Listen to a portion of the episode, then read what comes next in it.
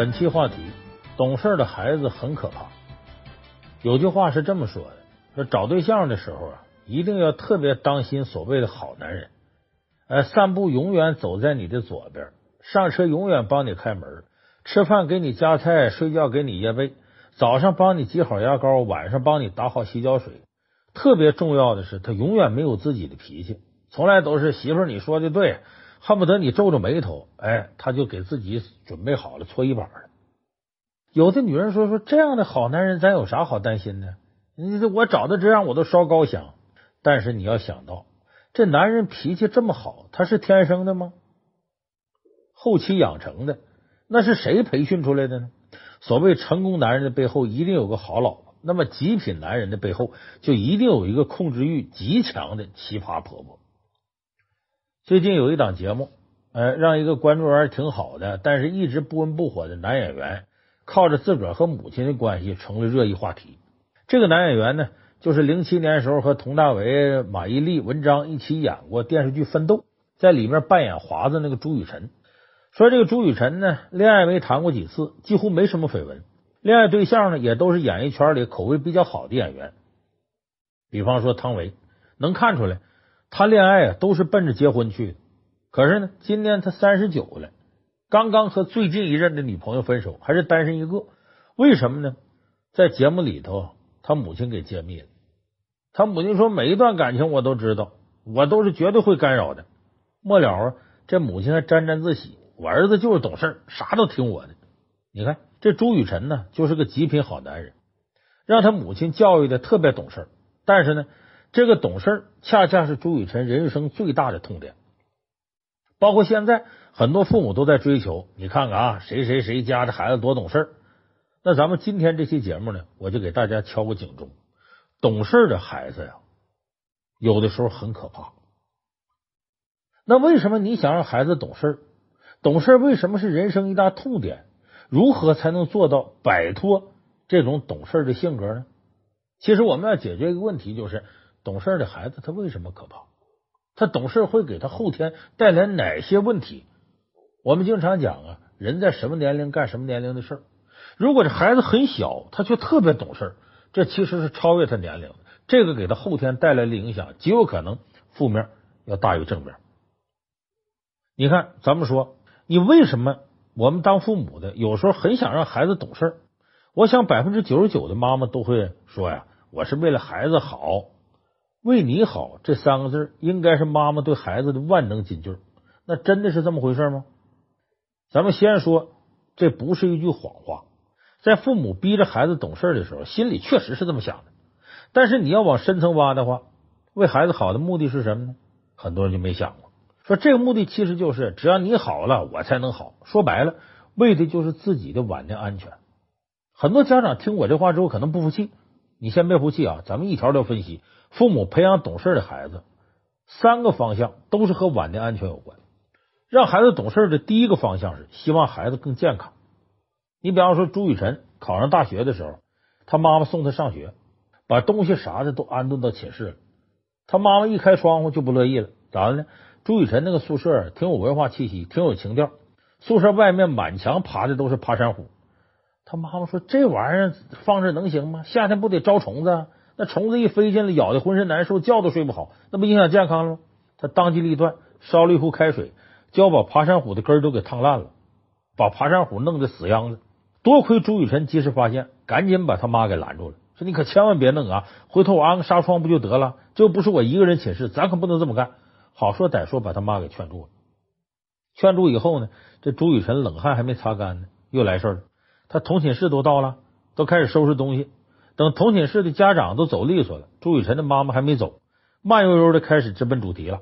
哎，你看啊，你们这些小伙子都在一个寝室了，以后得互相照顾。我问一下啊，你们有没有在家打呼噜的？打呼噜可不行啊，影响我家孩子睡眠质量。要是有打呼噜的，赶紧去医院看一看。同寝室的一听都愣了，赶紧说：“哎，不打不打，我们保证不打呼噜。阿姨，你放心。你看，他这是极端的保护孩子，希望孩子健康。”咱们仔细回想一下，自己教育孩子的时候是不是也这样？宁可要孩子绝对健康，有的时候甚至牺牲孩子的快乐。你比方说，偶尔感个冒发个烧的，这家长来觉得这就大事，绝对不行。为啥？因为只有一个健康的孩子，健康成长之后，才能伺候老人。即使不能伺候老人，也能成为一个绝对劳动力，能挣来钱伺候老人。所以我说这个刻薄点，你希望孩子健康，其实也暗地里是你老年安全保障的一个绝对前提。所以这是我说，你希望孩子健康啊，这是让孩子懂事听话。第一点，第二个，你让孩子懂事听话的第二个方向，就是孩子为什么懂事呢？你是希望孩子你说什么他听什么。虽然早有古话说，淘气的孩子有出息，越有想法的孩子越有前途。也有不少的教育学家提出各种攻略，告诉大家，孩子做啥事啊，你要少干涉。这样的话呢，孩子呢就可以有自己的一种主张，形成想法。可是问题是呢，现实教育过程当中啊，很多人教育孩子是在追求绝对听话。就我说一，他不敢说二。我听过一个很恐怖的说法，就两个女人在交流育儿心得的时候，其中一个女的就非常骄傲的说：“说那个你就听我的啊，孩子在三岁之前是没有记忆的。”你就可劲收拾他，只要他不听你的，你就收拾他。等孩子三岁以后呢，你就拼命对他好，一个手指头都不伸。你看我家孩子就这样，为啥？他三岁以前没记忆，三岁以后才有记忆。这样这孩子呢，你训练的他又乖又懂事，还不记恨我，多好。这个说法我听了之后，我是一身冷汗。你说这样的家长，他觉得他是为孩子好。当然，很多家长没他那么夸张，但其实心思都是一样的，希望孩子能绝对听话。就像朱雨辰他妈曾经说过这么一个事儿，说来北京的时候，有一天做菜，发现冰箱里一堆鸡毛菜，时间有点长了，眼看就搁不住了，他就炒了两盘。结果朱雨辰呢不怎么爱吃，他妈妈就觉得这孩子不听话了，于是语重心长的举自己手给朱雨辰看，说：“孩子，你看妈这手啊，为了摘这鸡毛菜都裂口了，你要是不吃，是不是对不起妈呀？”刚开始呢，这朱雨辰呢没吃这一套，就是不吃，干脆一摔筷子走了。可是他妈没放弃。唉声叹气，温柔攻势，一直到晚上，这朱雨辰投降了，过来说：“那妈，你给我煮碗面条吧。”那他妈把面条煮好了，把鸡毛菜往里一拌，朱雨辰就都吃了。你说朱雨辰他妈真是心疼那点鸡毛菜会坏了吗？不是。说朱雨辰家穷的一把鸡毛菜扔掉了就过不了日子吗？那更不是。朱雨辰他妈在意的是，孩子你得百分之百听我话。就像朱雨辰自己说的，他四岁的时候呢。他妈让他学钢琴，他不愿意，就对着钢琴吐口水，呃，还故意呢去淋雨，去吃生豆角，因为学琴很痛苦。他宁可我生病了，我也不学琴。只要我有病，那我就不用学琴了。但是希望落空了。面对他的反抗呢，他妈丝毫不让步。病好了接着学，还会给他讲：“哎，你知道你学琴，妈妈每天陪你挤公交车，妈有多辛苦吗？你知道你生病的时候，妈不吃不喝照顾你有多辛苦吗？”最终啊。把朱雨辰给弄感动了，朱雨辰内疚了，就这么把钢琴学下来，一学十五年。那类似的事情还特别多。朱雨辰就说呀：“以前呢，我都会抗争一下再接受，现在我学乖了，反正早晚得接受，你何必还抗争呢？对不对？”他终于被他妈培养成了一个百分百听话的乖孩子。所以你看，百分百听话的孩子，那这绝对是父母安全一个重要保证啊。你看，咱们说孩子。你想让他懂事，一个是为了听话、顺从自个；再一个，健康的孩子呢，也是晚年你安全一个保证。还有第三个方向，就是如果你让你这孩子绝对听话，那将来你的儿媳妇可能就很顺从你，你的女婿呢，可能啊也会听你的。所以这个呢分男女，对儿子来说呢，这婆婆当然是希望未来的儿媳妇能顺从听话，未来能够伺候自己。所以公公婆婆挑儿媳妇。最重要的是看懂事不懂事。对于闺女来说呢，说自个儿闺女听话就行了。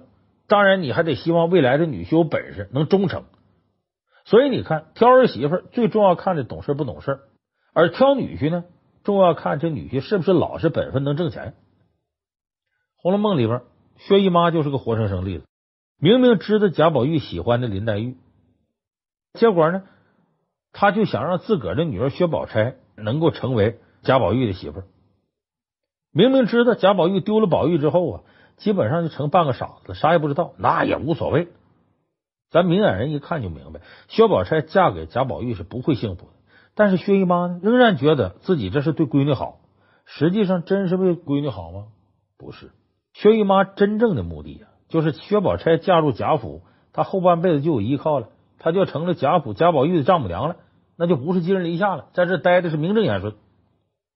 就像我们看那个电视剧《双面胶》里边，李明启、容嬷嬷演的老婆婆似的，儿子刷个碗她都心疼，但他是真是心疼儿子刷碗吗？不是，他是怕自己儿子呀拿不住儿媳妇，管不住儿媳妇。那他儿子管不住儿媳妇，将来自己过来，老婆不得跟着受气吗？所以说呢，给孩子选一个合格的伴侣，就等于是给自己晚年幸福加了一道屏障。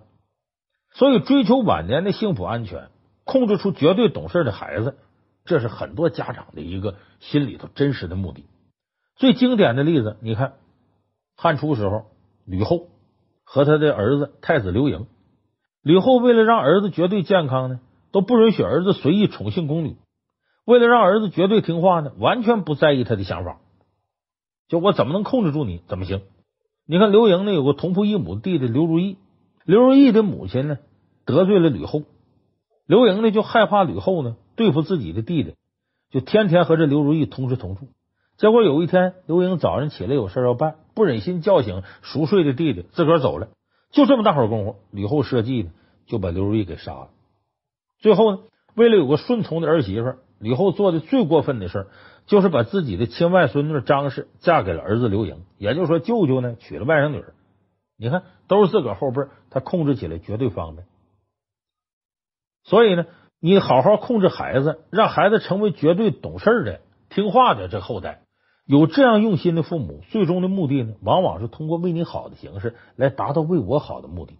但是很多父母啊，他觉得自己是天下无不是的父母，那我都是为儿女好。他往往认识不到这点，这点有的时候呢是在潜意识当中的。但其实他想让孩子懂事听话，很多时候是自己对晚年的一种焦虑造成的。那么说，你知道了为什么很多家长都希望把孩子培养成懂事的乖乖仔？那么咱们再分析一下，这个孩子如果真是很小就特别懂事，他有什么样的恶果？有的人总觉得，那我听父母话也没什么太错的，即使不会很好，也不会太坏吧？咱们就说说孩子懂事以后会有什么恶果。首先，咱们说呀，孩子是通过不懂事来成长。总的来说呢，孩子有两个特别不懂事的阶段。第一个阶段呢。是婴幼儿时期，第二阶段是青春期。婴幼儿时期呢，是孩子第一个攻击阶段。这个阶段的孩子呢，呃，在这个吃妈妈奶的时候呢，喜欢咬妈妈的乳头，到会说话了，用言语开始攻击母亲。为什么会这样呢？心理学上管这个叫客体使用。被使用的妈妈，那感觉肯定是不好的，甚至会在潜意识里产生了对晚年安全的担忧，会忍不住纠正孩子、管孩子。实际上，孩子在这个使用过程中是绝对受益的。他会感觉呢，我可以尽情表达自己，我可以放肆的对待别人。当我表达我坏的一面的时候，关系不会被损坏掉，呃，对方不会被损坏掉，我也不会被抛弃，我是安全的。就是这个时候，他是感觉到心理安全的时期，是感受到被爱的时期。所以心理学上说呢，孩子三岁之前呢，你对他多好都不过分。你可以尽可能的去满足他。这个时期呢，如果你硬让他懂事，硬管他，那结果就是呢，他对安全感的需求、对爱的需求没有得到满足。那他怎么办呢？他转而就会向别人去要，向朋友索要，向恋人要，甚至向自己的孩子要。所以我们会看到一些呢，很渣的哥们儿闺蜜，很虐的恋情，像继承人和吸血鬼一样的父母亲，往往都是那个时候没有被爱满足，安全感没有得到。满足。那么第二个不懂事阶段呢，就是青春期的时候。这个时候孩子呀很难对付。你会发现，不管你提任何建议，孩子永远说不行。你让他往东，哎，他就往西。你要把人恨的呀都牙痒痒。那这个时期，孩子在干什么呢？他是建立自己的价值体系，建立自己的人格。他在尝试把自己跟父母剥离开，在尝试形成一个完全的、全新的自我。那这个时候，你去控制他，强迫他听话，结果就是呢，他没有自我了，认不清自我了，变成一个盲目的老好人和讨好型人格。你比方说，那个明星郑爽就是个例子，他就是一个特别乖呀、特别懂事的孩子。但是熟悉他的人呢，包括观众粉丝，对他比较了解，都知道他心理问题非常严重，没有安全感，没有自我。有一期节目呢，呃，是他爸爸劝他吃饭，说多吃点，长胖点，他就崩溃了。哭着喊着说：“说你总让我多吃，可我吃了之后我长胖了，我就做不了偶像了啊，我的粉丝就不会喜欢我了。你从这个事儿上就能看出来，第一，郑爽没有安全感。郑爽的粉丝被网友称作是邪教，虽然不好听，但是能看出来他粉丝忠诚度高的可怕，而且数目之大令人咋舌。在任何一个地方，你说一句郑爽的坏话，都会瞬间被郑爽的粉丝给淹没了。那么，拥有这么高忠诚度的粉丝，搁一般人呢，早就恃宠而骄了。但郑爽没有，他仍然害怕，怕什么呢？没安全感。我的粉丝不喜欢我怎么办呢？他们脱粉了怎么办呢？第二，郑爽的自我意识很低。你说他自己瘦了，他觉得很自信；他胖一点，难道就不招人喜欢了吗？所以他想到的都是别人怎么看他，而不是自己怎么认为。所以，像这样的孩子呀，我就说郑爽的安全感和自我意识都被破坏了。所以，你让孩子极端的懂事，其实是既破坏了他的安全感，又破坏了他的自我成长。所以，那除了安全感、自我意识被破坏以外呢，更严重的后果可能就是一个绝对懂事的孩子，他内心深处对父母有可能是恨意重重的，而这个恨意，因为他懂事，所以都是内向攻击自己的。就反过来了，就像前面说的，一个多吃饭，为啥郑爽会崩溃大哭呢？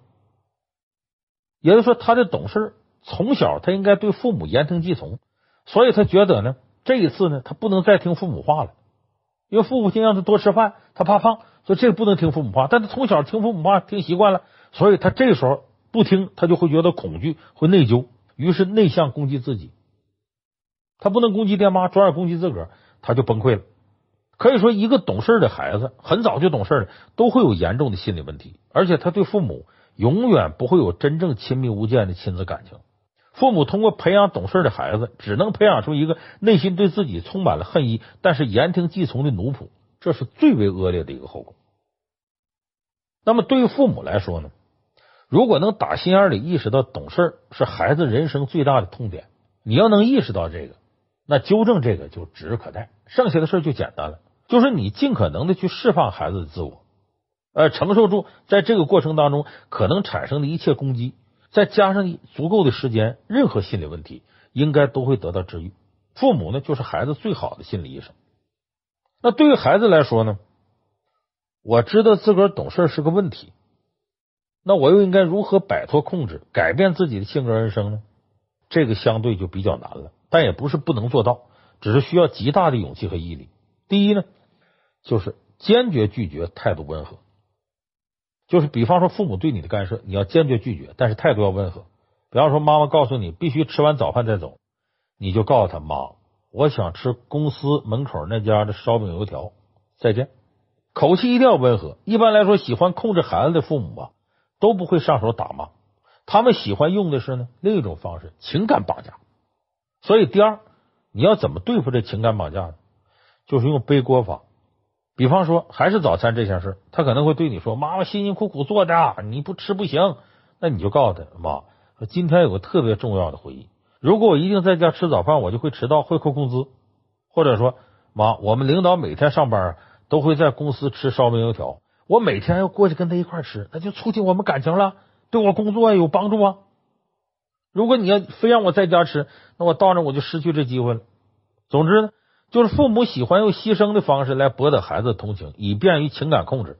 如果你让他知道你这个牺牲对你产生的损失，他实际上等于不仅不是牺牲，还是害你的，让他背这个黑锅，他这个自我牺牲自然就失去了效力，就解决了他的情感绑架。还有第三点呢，定期安抚，你要建立父母的自信，一点点让父母明白，即使我不懂事不听话，你们晚年安全也是没事的。所以你呢，平常呢，买点礼物啊，呃，照顾爹妈呀，没事嘴甜点，腿勤点，让父母对你有信心，也让父母安心。当他们发现不用控制你，也一样可以获得安全的晚年时候，那谁也不愿意多事，自然就乐得清闲了。所以以上我说这三点：坚决拒绝，态度温和，啊，用背锅的方式甩掉情感绑架，还有定期安抚。这三点呢，是个比较漫长的过程，你需要不断的提高情商。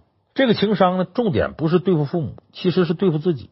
很多人都会坚持不下来，因为没有安全感呐，低自我呀，害怕被抛弃啊，害怕这样做会伤害父母。哎，这些都是顾虑。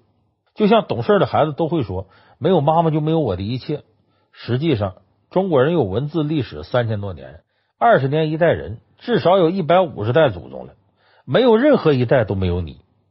那你难道你还挨个立碑祭奠吗？还天天挂到嘴边吗？这不可能的。所以报恩要量力而为，对父母一定要掌握公平原则。哎，父母给过什么，你就还什么。他们保护你，你就保护他们。他们给了你食物和住处，等他们老了，你相应的也要把食物和住处送到他们跟前。他们带你看医生，你也会带他们看医生。他们爱你，你爱他们，这个就够了。就绝对的服从父母、听话，这是完全没有必要的。他会严重的影响你这一辈的生活质量。反过来说呢，你的父母呢，肯定不希望啊你去控制他们的人生。所以呢，同理心倒过来。你也就别让他们去控制你的人生，无脑顺从啊，不会让你的处境更好。完全听父母的，只会让你拥有非常可怕的人生。所以这个事情，你先要说服自己，然后进而用这些办法去化解父母的心魔，可能这个扣啊就解开了。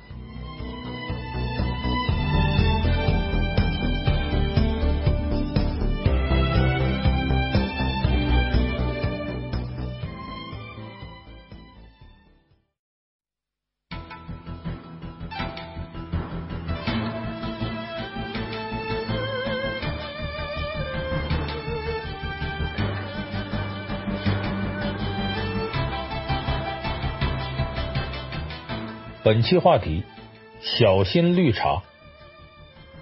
听到这个题目，很多人就听傻了。咱这也不是保健品知识，也不是养生知识。什么叫小心绿茶呢？哎，这绿茶什么意思呢？这个词儿后边呢还有个“表”字。你这绿茶婊，咱们可能一说这仨字，大多数年轻朋友就知道啊，你说的是小心绿茶婊啊。哎，对，这绿茶婊呢？是二零一三年的时候流行起来一个网络新名词，意思是呢，表面上看起来岁月静好啊，清纯又单纯的女人，背地里呢心机非常深沉，喜欢玩弄感情，喜欢勾搭人，但表面你看呢还特文艺。现在呢，绿茶婊一点点啊有了些隐身意，哎，明明是第三者。勾搭人家伴侣，破坏人家感情，还装作一副无辜啊！我没这心思啊，我不是故意的，是不是你多心了？而且绿茶婊呢，不再局限于女人，男人也可以。所以呢，把这婊字啊去掉了。本来这婊字也不太好听，就统称啊，就叫绿茶了。所以这个绿茶呢，是一段感情里头一个最大的杀手。基本上是人人痛恨，像老鼠过街一样，人人喊打。但即使这样呢，还是有人呢有意无意的就当了这绿茶了。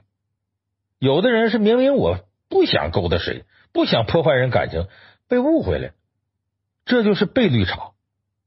还有的呢是恋爱当中碰到这种绿茶了，自己被人给弄的不知道怎么办好了。所以咱们今天就说说呢。这个恋爱当中和绿茶有关的两大痛点，第一呢，就是怎么避免自己沦落为别人口中的绿茶。哎，咱们别去当那绿茶，毕竟这帽子扣在谁脑袋都不好受。第二呢，就是你的恋爱过程当中啊，或者生活过程当中碰到那种绿茶了，你该怎么对付他？咱们先给大伙说说，怎么别沦落为绿茶。那么，别沦落为绿茶，其实挺简单。就两点你得做到，第一个懂避嫌，第二个有界限。说懂避嫌呢，就好理解，就是你别做那种啊让对方误会、让别人误会的事儿。咱们有个成语叫“瓜田李下”，这个成语呢来自一首诗，叫“君子防未然，不处嫌疑间；瓜田不纳履，李下不正官。”就说呢，这君子啊。你得防患于未然，哎，别把自个儿啊搁到受人嫌疑那个地步上去。哎，你自己能摘清自己。那举例子说，瓜田不纳履，李下不正官。就你呀，走到这个瓜地的时候，这瓜它长在地上啊。你到瓜地的时候，说我蹲下来，我系鞋带吧。人家看瓜的离远一看呢，这人干嘛呢？蹲在地上还吭哧吭哧的。他呢看不着你鞋，他就觉得你在那偷他那瓜呢。所以瓜田不纳履，在瓜田呢，那就提履就鞋，你别别去提鞋系鞋带去啊。说李下不正官，这李子长在树上呢，一般李子树比较矮，就伸手就能够着。说那你到李子树底下呢？说我这帽子歪了，我正呢正呢，一抬手，后面可能就是在喊：“哎呀，那小偷不是要偷我李子呢？”你看，你在这时候李子树底下，你就别正着帽子了。所以瓜田不纳履，李下不正官，这就是你要懂得避嫌。这诗后边还有几句，你像叔嫂不亲受，就纯属于男女避嫌的事儿。小叔子跟嫂子之间，你不要拉拉扯扯，说你给我东西，我给你东西，手递手的，这容易让别人误会，以为你俩在干嘛呢？所以说，想别沦落为别人口中的绿茶婊，你先得懂得避嫌，躲开。你像《红楼梦》里头有个人，他就不知道避嫌，就你一看就让读者觉得呀，这个人很绿茶，谁呢？薛宝钗。明明薛宝钗呢，处处用传统道德。来约束自个儿，可偏偏他有的时候不知道避嫌，所以别人往往就认为他属于心机婊，属于绿茶。你比方说有一回啊，中午的时候，宝钗呢自个儿去找贾宝玉，就想啊，呃，跟宝玉唠唠嗑，打发时间。结果到了宝玉的怡红院一看呢，外头鸦雀无声，连院子里养的仙鹤都睡着了。再往外间屋一走呢，一看这床上椅子上横三竖四躺着一溜丫鬟。你到这儿呢？如果薛宝钗懂得避嫌的话，他就不该再往屋里走了。你想想，主子要不睡，丫鬟们敢睡觉吗？能睡这么踏实吗？那不用问呢。那主子睡觉呢？你说主子贾宝玉啊，一个男的在里边都睡着了，你一个未出阁的闺女，你再往里走，这合适吗？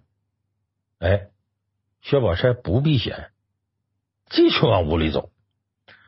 到了里屋之后，果然宝玉呢躺床上睡觉呢。他的贴身丫鬟袭人呢坐在旁边干啥呢？绣这个肚兜啊，红莲绿叶五色鸳鸯，绣的是鸳鸯戏水图。这宝钗呢坐那儿呢，就跟袭人俩人啊就着这鸳鸯戏水图就聊上了。袭人说呀：“这鸳鸯肚兜啊是给宝玉绣的。”这薛宝钗第二个不知道避嫌的地方就上来了。问袭人说：“宝玉都多大了？那怎么这还穿肚兜呢？”你说啊，一个没出阁的姑娘，跟人家的准姨娘就小妾讨论人家大小伙子的贴身衣物，这合适吗？有人说怎么小妾呢？这袭人呢，跟宝玉已经有男女之事了，而且也王夫人默许的，这将来啊，从通房大丫头就得能成为姨娘，其实就等于是妾了。那么呢？这两位讨论完了呀，薛宝钗最不避嫌了，最绿茶的事他就出现了。而这袭人跟他聊着聊着，可能要出去上趟厕所。按理说呢，这袭人走了，你在屋里啊，跟宝玉俩人他还睡着呢，你这孤男寡女的不合适了。你应该借这机会告辞回家。没有，他就顺腿坐在袭人刚刚坐的那个地方呢，哪儿呢？就宝玉的床边，然后顺手呢又捞过袭人刚刚手里的活计。哎，就是宝玉那贴身肚兜，就鸳鸯戏水，他给拿过来了。你看他这么不避嫌，那你难怪后边林黛玉跟史湘云看到了，让他俩笑话。所以我说，这就是你得呀，知道避嫌。你看咱们现在有的年轻人谈恋爱不就是吗？这个保不齐呢，谁有一个这个呃异性的好朋友，你就得知道人家呀，俩人有恋爱关系。你作为这个他的异性朋友，就不要再跟他有一些缠家不清的吧，就让人产生嫌疑的这些举动。哎，你像有的就也不避讳，呃，这这个拿起杯子喝下半杯水，你肯定你接着喝吧。他女朋友还在那，你说你这不把自己呃处在担嫌疑的地方吗？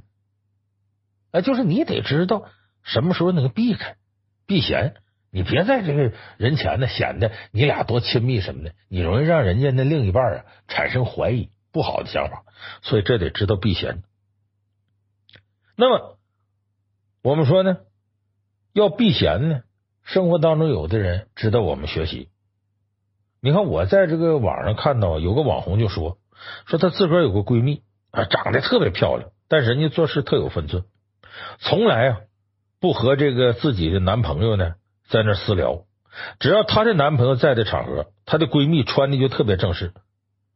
而且呢，只要她有事离开，闺蜜绝对前后脚跟着，不跟她男朋友独处。那你要能做到这样谨慎避嫌，谁还能说你是绿茶呢？所以说，第一个避免成为这绿茶呀，你得知道避嫌。第二个呢，避免成为绿茶呀，你做事得有界限。有的人吧，做事情啊，深一脚浅一脚，哎，这性子上来不管不顾的，明明他真不是那意思，但是你做的没界限，你就一定让人家误会。你看，我还记得我在九十年代那时候，我看呃参加工作四五年以后吧，我这单位里头就就有那么对年轻人，这他俩呢不是恋人，就平常挺熟，互相好开个玩笑干嘛的。结果这男方呢，人家处了个女朋友，那都谈婚论嫁呢。那有一天呢，这我们单位吧，扫除，这这这男的就去擦窗户去了，弄得就一身灰。结果呢，快下班的时候呢，他这女朋友要来了。结果呢，单位里这女同事呢来劲儿了，哎呀，你看你这这衣服脏的，还行了，你你脱下来我给你洗，你还脱脱脱脱的我给你洗，顺手。结果这这男孩呢，没抵住这热情，就把这衬衫脱下来，里头是背心啊。他女朋友来问了：“你怎么穿背心？你衬衫呢？脏了？那脏衬衫在哪儿呢？那在他那呢？”一看，他女同事拿着盆在哭哧哭哧给他洗衣服呢。你想想，这个洗衣服这种事儿啊，他挺私密的。尤其是呢，这俩人啊，岁数还差不多，他这个年纪，我这个岁数啊，舌头根底下压死人。有会说不会听，跳进黄河洗不清，所以到这时候，你能说他女朋友不怀疑？就即使相信自个儿男朋友，那你说他这个女同事这种举动，是不是容易让他误会？就是你给他洗衣服，已经越过了普通朋友的界限。哎，这个就有点问题了。而且你不要说换下衣服，你一脱这还里头就差没光膀子了，穿个背心呢，你本身这东西就不合适。所以说呢。这就叫做事啊，别越界。所以我们说，远离绿茶婊，不担这个嫌疑。第一个要避嫌，第二个呢，别越界。那么有的说了，说这个不当绿茶，这个简单，我能做到。可是呢，在我的恋爱过程当中啊，要遇到处心积虑的绿茶婊怎么办呢？我告诉你，下边咱就说说怎么应对绿茶婊。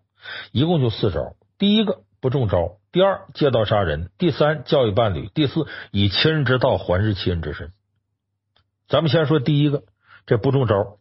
这个呢最简单，但是挺不好做。就是你呢，别上来这个绿茶的当。你看《红楼梦》里面有这么情节，说这宝玉啊情绪不好，正好赶上晴雯犯了个小错，他就把气儿撒到晴雯身上了。这个时候呢，袭人来拉架。这架拉的其实就有点绿茶，他怎么说的呢？说晴雯好妹妹别生气，都是我们的不是。注意啊，都是我们的不是。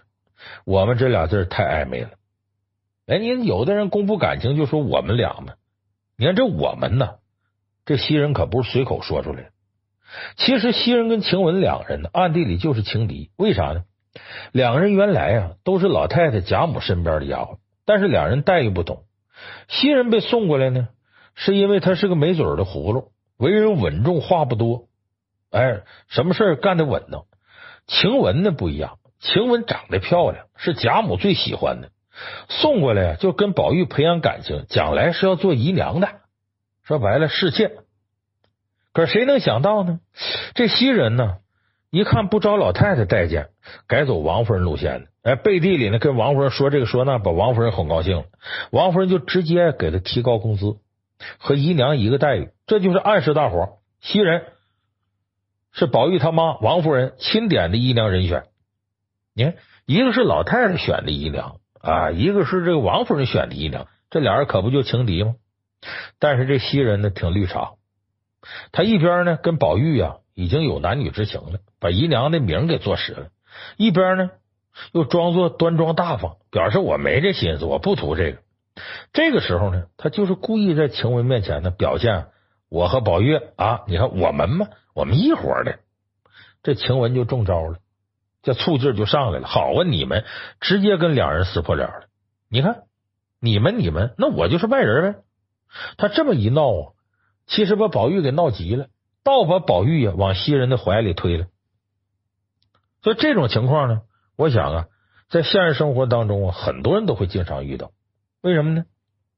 比方说，这女的说了：“我只是把你当成哥哥，你女朋友是不是误会了？啊，你对我这么好，你女朋友会不会误会啊？”她一边啊跟着男孩玩暧昧，一边又表示我没啥心思。结果呢，你作为这个男孩的女朋友，一生气就中招了，你就来气了，就作闹。那你男朋友就会想：哎呀，人家没那意思，你咋这么不懂事呢？那人都说了和我没事，你看你还这么不通情达理。